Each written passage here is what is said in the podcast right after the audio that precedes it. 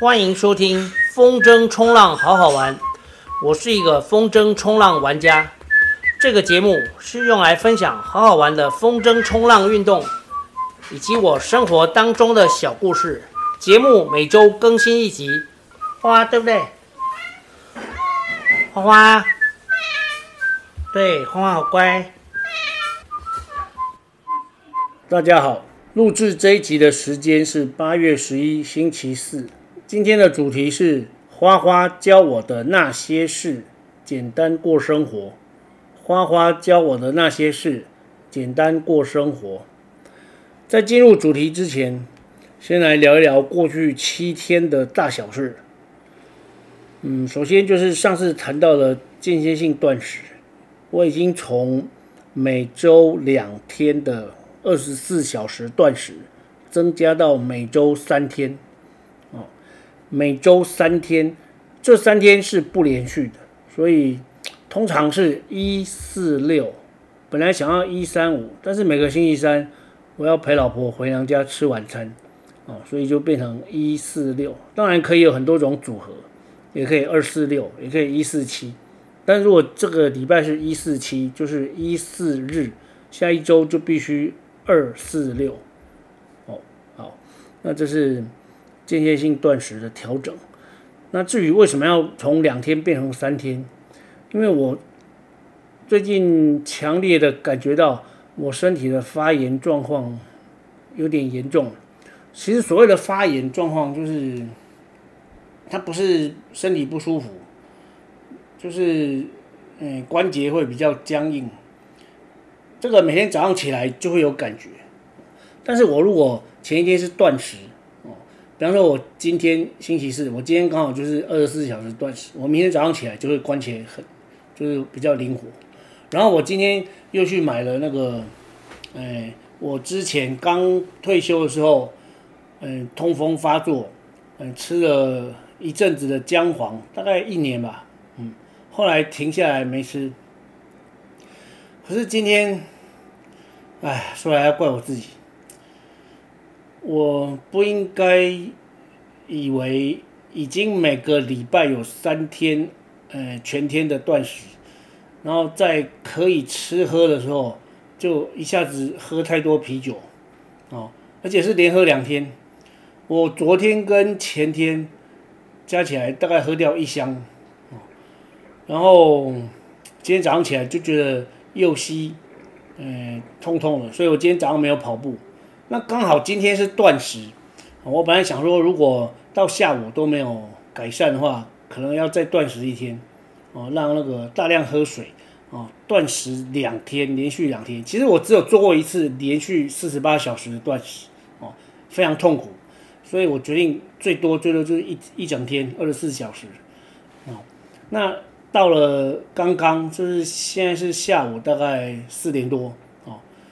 诶。就是今天这样子一一整个白天下来，哦，就是膝膝盖的不舒服的状态呢，已经减缓很多了哦，所以我刚才还有出门去那个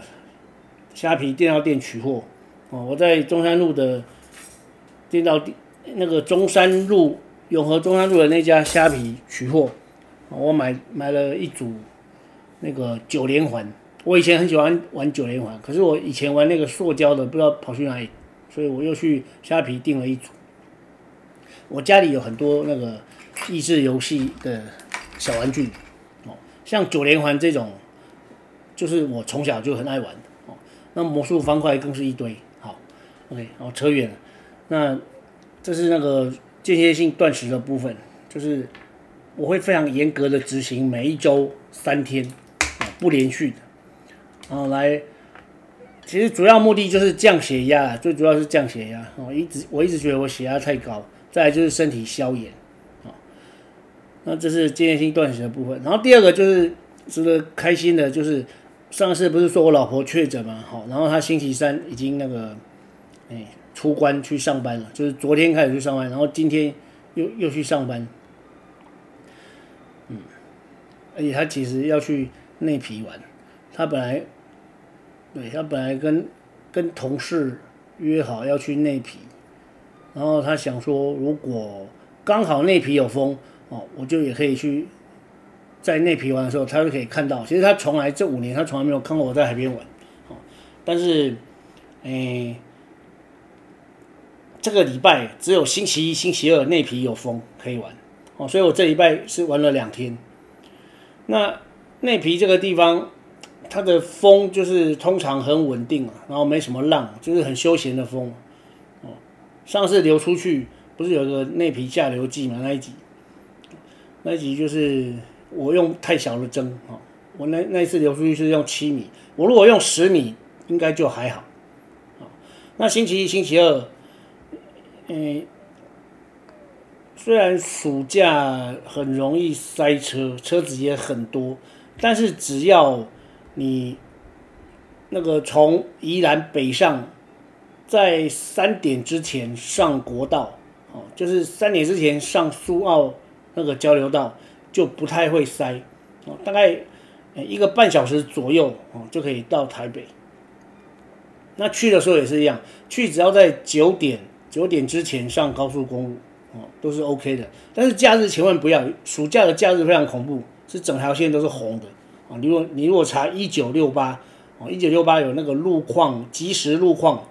那个图示，颜色越深，有时候还会是紫色哦，紫色就是最塞，几乎不会动了，红色就已经很恐怖了，但红色好像是二十公里以下时速二十公里以下。那你看我开了那么远的车，可是我。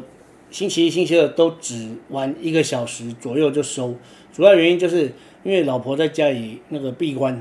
哦，她确诊嘛，然后我我要早点回家陪她，其实她不太需要陪了，我老认识我老婆都知道，她是个很独立自主的女生，主要是她如果想要吃什么东西，我要去帮她买，然后她还喜欢吃我们家巷口一家面摊的那个小菜，还有她的麻酱面，哦，所以我比较，我我我要早一点回家。来陪她，而且经过了这关在家里，我老婆关在家里的八天，其实关在家里不是七天，是八天，因为确诊那一天是第零天哦，零第零天其实就一天了，然后你要再关七天，所以一共是八天。这八天让我证证明了所谓的无敌星星是真的哦，就是确诊后的人三个月之内不容易再感染哦，我真的。跟我老婆这样关在一间房子里面，而且我们我我没有特别的注意要跟他隔离，我们只有分房睡，其他都是很自然，但是我就是不会感染，因为这当中我筛了两次，他出关前有筛一次，哦，当中当中我自己又筛了一次，我这两次都是阴，哦，他到出关前一天还是阳哦，就是星期二筛还是阳，然后星期三筛就是阴了。好，那这是那个我老婆确诊出关的部分。另外一件值得一提的事情，就是星期三早上，我到实小去担任那个，诶，聘聘用甄选教师的那个外聘委员。啊，通常学校聘代课老师要要有三个三个代表，一个校内的哦，校内就是相关领域的。哦，同领域的，比方说你考体育老师，就要找一个体校内的体育老师当校内的委员。另外还有一个教师会代表，还有一个就是外聘的委员。哦，外聘委员当然也是。那因为我退休前是体育老师了，所以我就被找回去。其实我每一年暑假都会被找去当委员，就是退休之后。好，这个算是回馈学校吧，因为学校送我一只猫，哦，花花。那这次我觉得是蛮特别的。哦，这次的甄选应该是我这几次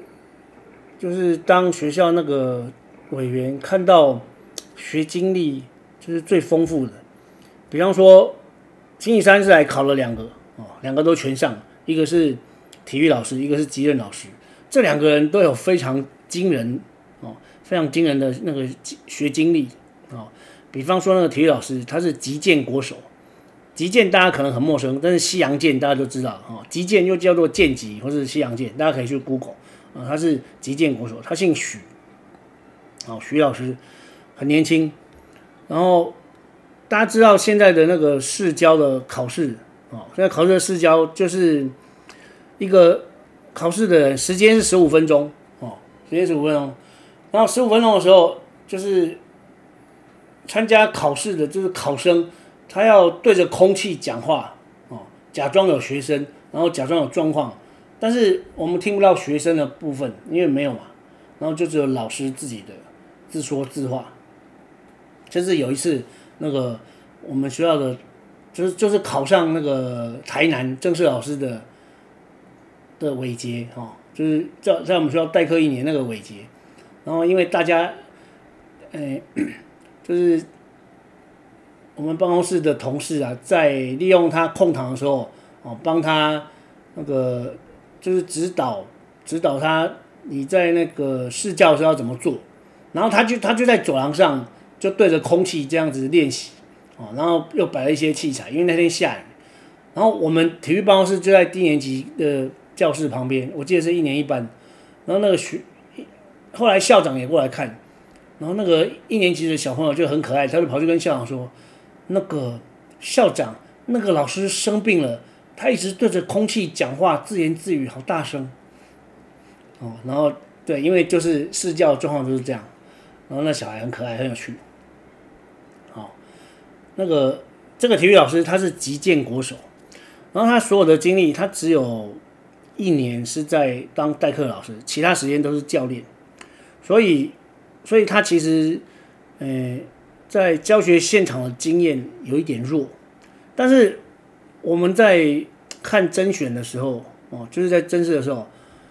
不能只看他的经历，就是他做过什么。其实你可以从他的试教看出他的热情。我常常在那个考试的时候会问考生，就是口试嘛，他是，呃，试教十五分钟，然后再就是口试九分钟。我在口试的时候，我常常会问一个问题，就是身为一个体育老师，热爱运动会给学生带来很好的身教示范作用。哦，请你谈一谈你最喜欢的运动，还有你为什么会喜欢这个运动。其实这听起来像是送分题吧，对不对？因为老师，因为考生他被问的问题是我最喜欢的运动，那既然是最喜欢，那就很容易讲。除非他根本就不喜欢运动，哦，当然，如果一个体育老师完根本就不喜欢运动，其实这个蛮怪的，因为他至少会喜欢一种运动，他才会想当体育老师。因为就就像不喜欢听音乐的人去当音乐老师，哦，或者是不喜欢运动的去当体育老师，这很怪吧？哦，不喜欢那个美术的人去当美劳老师，这也蛮怪吧？通常美劳老师应该都是喜欢看那个展览，那个或者美术馆的那些什么艺术品啊，什么那些展览，对吧？应该是这样。好，所以我这个问题是送分题。好，但是这次他们两个人我没有问这个，我问的都是比较稍微尖锐一点，就是我们倾向我们三个委员在问问题的时候会会先分一下，比方说有些人有些人问的是，嗯。教学上比较细腻的问题哦，那通常是给那个校内委员。那我问的是班级经营，然后教师会代表可能问的是那个教学理念啊，或者是特殊生，因为现在特殊生非常多哈，就是特教方面的问题。那我我问的这个就是班级经营方面，我通常很容易，我很喜欢问一个问题，就是除了前面讲那个喜欢的运动之外，哦，除了那个送分题之外，我喜欢问，嗯，就是。在班上会有几个小朋友不太受欢迎，所以分组的时候，哦，体育课的分组很常见，很多，哦，常常需要分组，没有人要跟他们一组，这时候会怎么办呢？哦，那当然回答大概都大同小异嘛，哦，不外乎是什么老师下去跟他一组，或者是同学轮流跟他一组，或者是小天使制度。如果这个导师他非常非常重视班级经营，哦，就是班上的这种人际关系，他会给那些就比较人际关系比较差的弄个小天使哦，照顾他。当然，这个小天使他也不是无酬的工作哦。所谓的酬劳当然不会是金钱，他可能是会有加分啊、给星星啊什么之类的这种哦。那如果导师没有这样做，哎，科任老师尤其是体育老师就要在自己的课堂上自己经营。通常通常这种事情不应该去扯到导师，老师有做是赚到，老师没有做，好，科任老师就要自己捡起来弄好，这是我个人的原则，哦，所以我问了，我问问他的问题就是这个，然后答的也不错，四平八稳，哦，但是他里面讲到一个热身的动作，我我其实忍住没有讲，哦，就是他应该也是老老一派的那个，他虽然二二十几岁。很年轻，但是有可能他是被比较老派的那个教练或是老师带出来的。他在热身活动居然还在做那个颈部绕环，现在只要随便 Google 一下，都会出现非常非常多哦，证明说颈部绕环容易伤颈椎哦。通常就是点头就点头，摇头就摇头，不要绕环哦。跟膝盖一样，膝盖也不太适合绕哦，因为脚这个关节它就是只做。屈伸屈伸哦，跑步的时候你去绕它，其实蛮怪的，容易容易伤害膝盖，不要绕，颈脖子也不适合绕啊，这两个都是伤关节的动作哦，不应该再做。但是我后来忍住没有讲，我会我想等他那个正式来教书的时候，反正他都坐我隔壁哦，我其实学校还有留座位啊，哦，因为我每个礼拜是有两个早上回回去练练田径队，好，那这是那个。诶，考体育老师的那个击剑国手的部分，另外一个这个就更厉害了。她在比利时出生，是一个女生，二十七岁，外交官的女儿哦。她在比利时出生，然后会说法文哦，英文。她平常的工作哦，多数是英文家教。然后她还有一个很特别的讲师，就是全职饮食。这个 Google 一下应该就会知道，就是有一派是提倡全部都吃植物，哦，嗯，这应该可以归成是一种健康的素食主义者吧，哦，大概了，我个人的理解，但是这不是重点，就是他有非常丰富的学经历，那他完全是体制外的那种，哎，体体制外的那种教育理念。我不是说体制内的不好，体制内就是规规矩矩，有一套按部就班哦的那个上课方法，就像我们学校那个国语科混合教学哦，因为他要考级任嘛，所以他就必须要会这一套，但是他的教学方法不不是用学校这一套，嗯，内容深究、形式深究哦，他没有做这个。不过我相信。因为在教学的时候，真的看得出来，哦，看得出来，就是他，嗯，对教学具有很高的热情，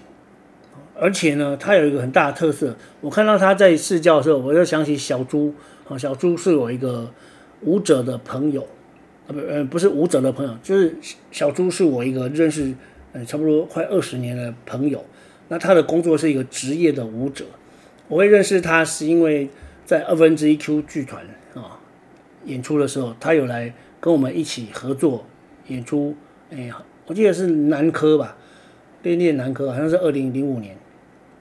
这样这样有快二十年嘛，十七年。好，OK。那个小猪，因为他是舞者，跟舞者聊天很有趣，就是只要坐下来，他们就会开始拉筋。然后站着的时候，他们讲话绝对不会呆呆的，像雕像或者卫兵一样说，他们会有很多肢体动作。就是会手舞足蹈，应该就是这样。然后这个这个林老师呢，就是这个在比利时出生外交官的女儿来考考那个诶即任的这个林老师，他就是很有趣，他的肢体语言非常丰富。所以我在口试的时候，我就问他，我就直截了当说，你的肢体语言非常丰富，哦，应该是以前有学过舞蹈，这样子学生会很喜欢，哦，很喜欢你，因为你的你的肢体，哦，其实很很。学过舞蹈的人，他做的动作哦，看起来是很优美哦，那是一种人体线条，就是人的线条的那个的展现哦，健康的姿态，OK。然后后来考完之后，我才知道原来他有跟那个，他有在我们学校，我们学校好像有个瑜伽社哦，他有在瑜伽社那边，哎，跟大家一起练瑜伽，因为我平常很少去学校。那他他他有一个很大的优点，就是他的语言能力很强。但是他现在要教的是国语，还有数学，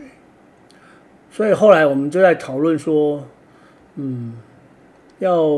启动那个，就是教学辅导老师的，就是可能要加倍的去辅导他这个部分，因为他在他在比利时出生，然后呃六年级才回来国内，哦，才回到台湾。回到台湾来学国语，上小学、国中这样上学，所以他的母语其实是英语，嗯，应该应该可以这样说，哦，哎，应该说是他在想事情的时候，应该都是英文，哦，像我们人人想事情的时候都会用母语想嘛，如果原住民他可能就是用用那个他的母语在想事情。那我们平常说国语，我们在想事情、做梦的时候说的也都是国语。他在想事情的时候，应该就是英文。我是这个意思。那最近不是学校国小都在推双语嘛？然后我们研究处主任他就本来很烦恼，我就我就说他可能是个双语的人才。然后主任马上说：“对对对，那要把他留下来哦。”那反正因为考试那个。结果已经公布了，就是这两位都录取。可是我觉得他们在，因为这两位虽然都是体制外，他们应该会很辛苦。不可否认的，就是教学现场其实还是有许多事情是很僵化的。尤其现在家长的参与度很高。但是我觉得他可以利用他的优势，就是让他的家长啊相信，因为这个林老师他如果真的带了班。他其实是可以在班上做全全英语的教学，或者是双语，哦，因为他有很好的那个外文的基础，而且是两种哎，法文，搞不好可以一二三四五改，星期星期一是英英语日，哦，星期三是法语日，对不对？可以这样玩，我只是随便举例了。我觉得如果可以利用这种非体制系统出来的老师。然后让他为学校里注入一些新的观念，哦，新的刺激，让这个体制更进步，这样子是很好的。其实讲到这里，我就想到之前，大概十几年前，嗯，我有一次在阳明山去做那个纪录片演习，好像是二零零五还是还是几，那时候。嗯，就看了一部纪录片，是钟明敦老师，北投国中有一个美术老师钟明敦，他这个故事很有趣，可能你有看过那部纪录片，叫做《我很忙》啊。然后这个钟老师，他其实从小，他他其实年年轻的时候，嗯，跟跟朋友合开过设计公司，他也在那个国菜市场上上过班啊。然后到五十岁哦，五十岁才开始当老师哦。才取得正式的那个老师资格，哦，非常辛苦。然后，因为他的资历很丰富，哦，对了，他还有一个很那个很厉害的地方，就是那个，诶，焚化厂的那个烟囱啊，那是他设计的，哦，哦，是北投国中那个钟老师。可是他他已经退休很久了，他因为常常熬夜，后来还开始当老师之后，还得到胃癌，胃切掉三分之二。我本来只是看过他的纪录片哦，跟他不太熟。后来我不是前十年都在跑马拉松吗？就是二零零七到二零一七，我在马场上有一次都突然遇到他。马场就是跑马拉松比赛的场地哦，就是跑吧，哎，这不是钟明敦老师吗？哦，我就跟他打招呼。后来我才知道，嗯，他他为了就是就是癌症那个胃胃癌，就是胃癌割掉之后呢，他。有继续保持运动，来让身体，哦，就是可以维持健康。他选择了跑马拉松，哦，我不知道他现在有没有还在跑了，因为因为我也很久没有跑，啊，但是我我相信以他这种生活态度，他应该是会很健康，哦，因为其实没有胃的人，他就是少量吃少量吃，其实是 OK 的，哦，这个在我很忙那个纪录片里面有介绍，大家有有兴趣可以去 Google 一下。搞不好网络上可以找到这部纪录片，我觉得还蛮有意思的。那我说我想到他哦，就是考了这两个代课老师之后，我想到钟明敦，那是因为那里面他有访问他他拍那个纪录片，他有访问北投国中的一些老师、教务主任啊，什么布拉布拉这些人，他们里面刚好有提到，好像是教务主任讲，他说钟明敦加入他们北投国中是可以为他们注入新血。这个状况跟我们现在考到的这两位有非常丰富经历的，就是非体制内经历的这两位新人啊，有点类似。那希望，诶，国手可以把他国手经历啊这些经验传承给学生，精神啊啊，当然技术是不容易。那这些就是另外一个林老师，他如果可以把他学习语言的精神方式啊，还有就是我刚才讲那个弄什么，哎，英语日，哦，法文日，哦，这样其实蛮有趣的。好，那接下来进入我们今天的主题，就是花花教我的那些事，简单过生活。猫当然是简单过生活，猫的生活真的非常简单。花花来到我们家，哎，今天八月十一。已经八个月又十一天，我觉得他已经适应的非常好。然后他每天的生活就是只有做三件事情：睡觉、理毛。哦，就是除了吃饭之外，睡觉、理毛，走来走去，喵，这样。睡觉、理毛，走来走去，喵，就只有这样子而已。他只做这三件事情，他就很开心。非常简单，幸福是需要的少，不是拥有的多。我希望我自己也可以跟花花一样，把对物质的欲望降到最低，就是让自己的各方面的需求都最低最简单。这样子，也许我就可以得到花花这种很单纯的幸福。他每天都很开心。猫很开心的时候，它会，嗯，像人一样躺在地上，哦，四脚朝天，然后尾巴是伸直的。通常猫尾巴伸直就是它放松的时候，而且它只有在猫只有在它觉得可以放心安全，哦，它觉得安全的环境，它才会做出这个躺四脚朝天的动作。当我看到它这样的时候，它有时候尾尾巴还会轻轻的摆。猫的尾巴如果快速摆动，那是那是负面的情绪；但是如果轻轻轻轻的摆，啊，那就是很开心。